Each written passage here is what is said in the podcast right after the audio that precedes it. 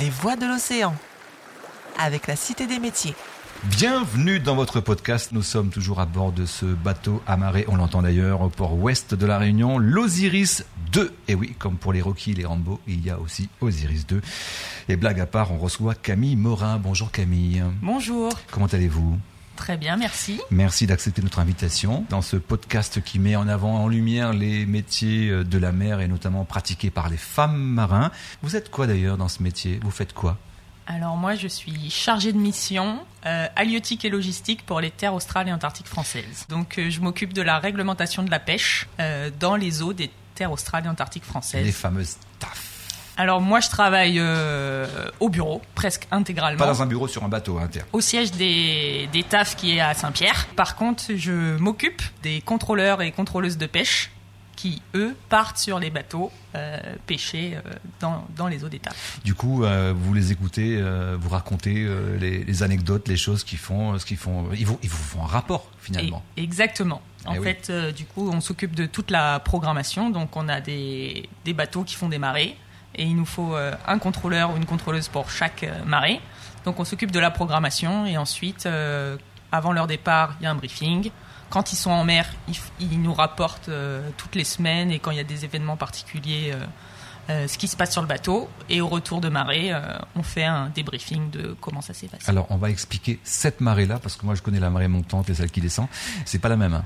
Donc, oui, une marée, une marée de, de pêche, c'est c'est à partir du moment où le bateau quitte le port et revient au port. D'accord le métier de, de, de, de, contrôleur, de voilà, le, le contrôle des tafs, parce qu'on entend souvent parler des tafs. Et ça consiste en quoi? C'est que dans, dans, la zone, il y a une zone bien déterminée, bien délimitée, où on peut pêcher, où des gens, des pays, des nations peuvent pêcher, c'est ça?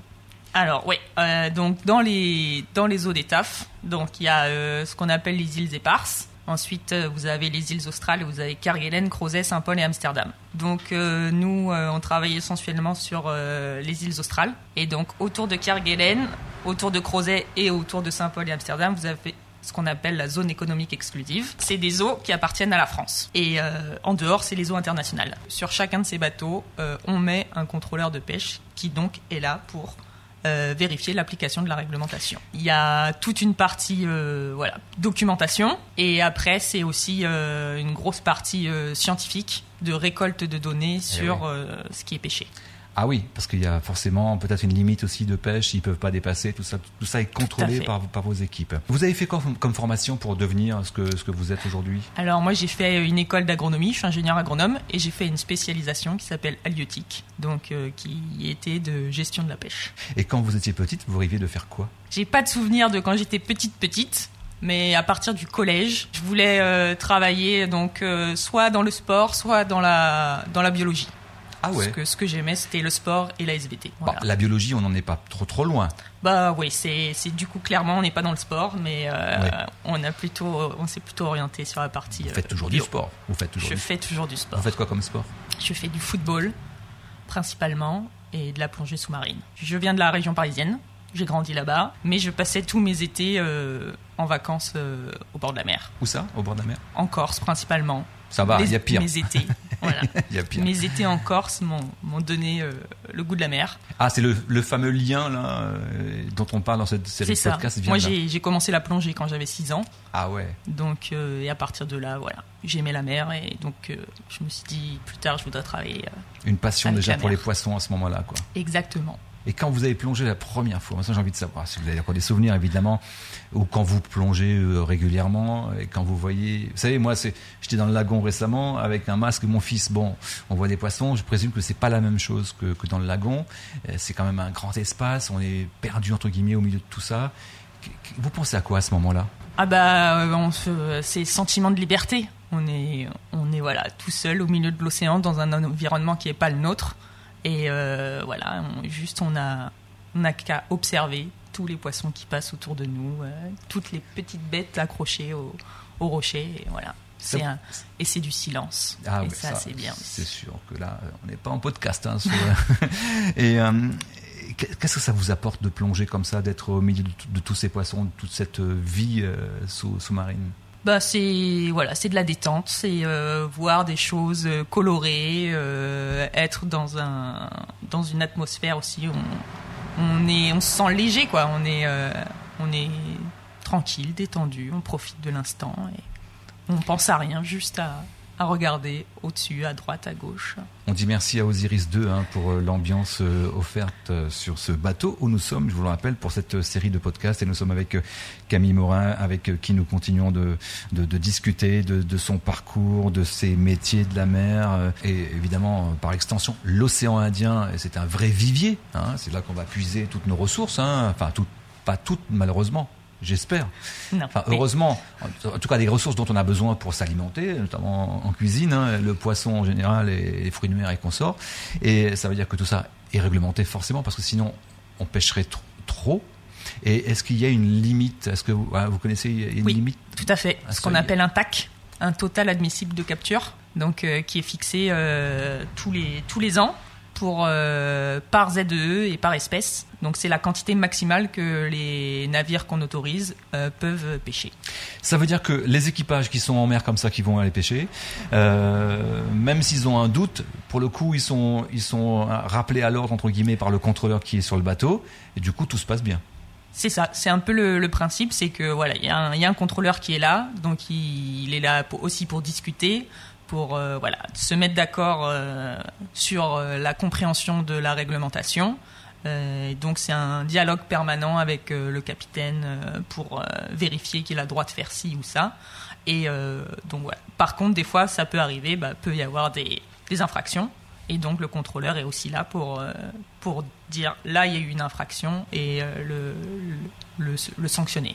Aujourd'hui on, on, a des données plus fiables et donc forcément plus on a des données fiables, plus on peut construire des modèles qui permettent derrière d'avoir euh, de, fixer la quantité maximale qu'on peut pêcher le plus en adéquation possible avec la réalité.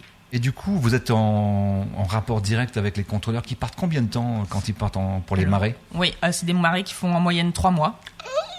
Et donc ça peut être euh, un peu moins, un peu plus. Trois mois? C'est possible? Mais oui, euh, bah, déjà il y a une semaine de route, allez, une semaine de route retour. Donc forcément, ça prend déjà un petit peu de puis, temps. Il ne faut pas que le GPS il se trompe. Hein.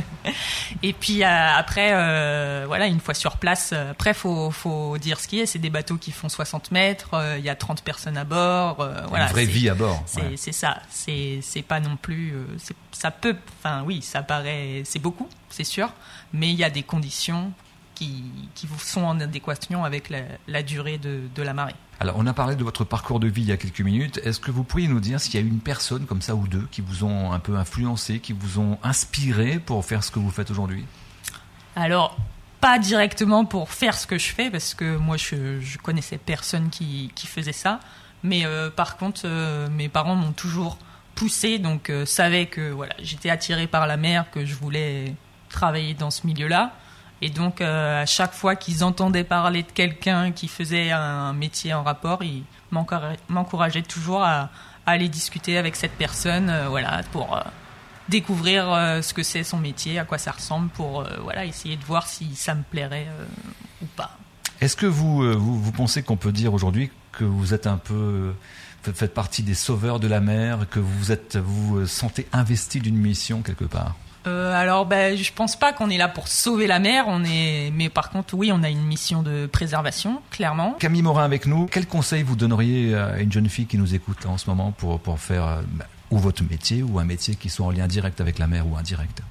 Eh bien, déjà, c'est euh, pour moi, ce qui est important, c'est se renseigner, voilà, et essayer si on est attiré par quelque chose, euh, voilà, se, se renseigner, chercher les structures qui existent et ensuite, euh, une fois qu'on a voilà, identifié des, des secteurs ou des structures qui nous intéressent, et essayer de rencontrer les gens.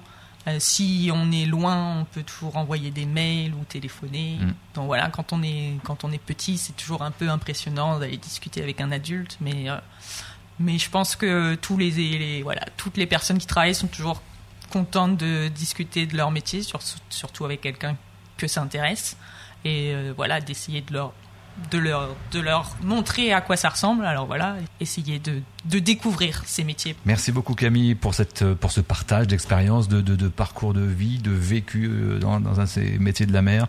Les, on, maintenant, quand on pensera au taf, eh bien, on pensera à vous. Merci. À bientôt. Merci à vous. Au revoir. Les voies de l'océan avec la Cité des métiers.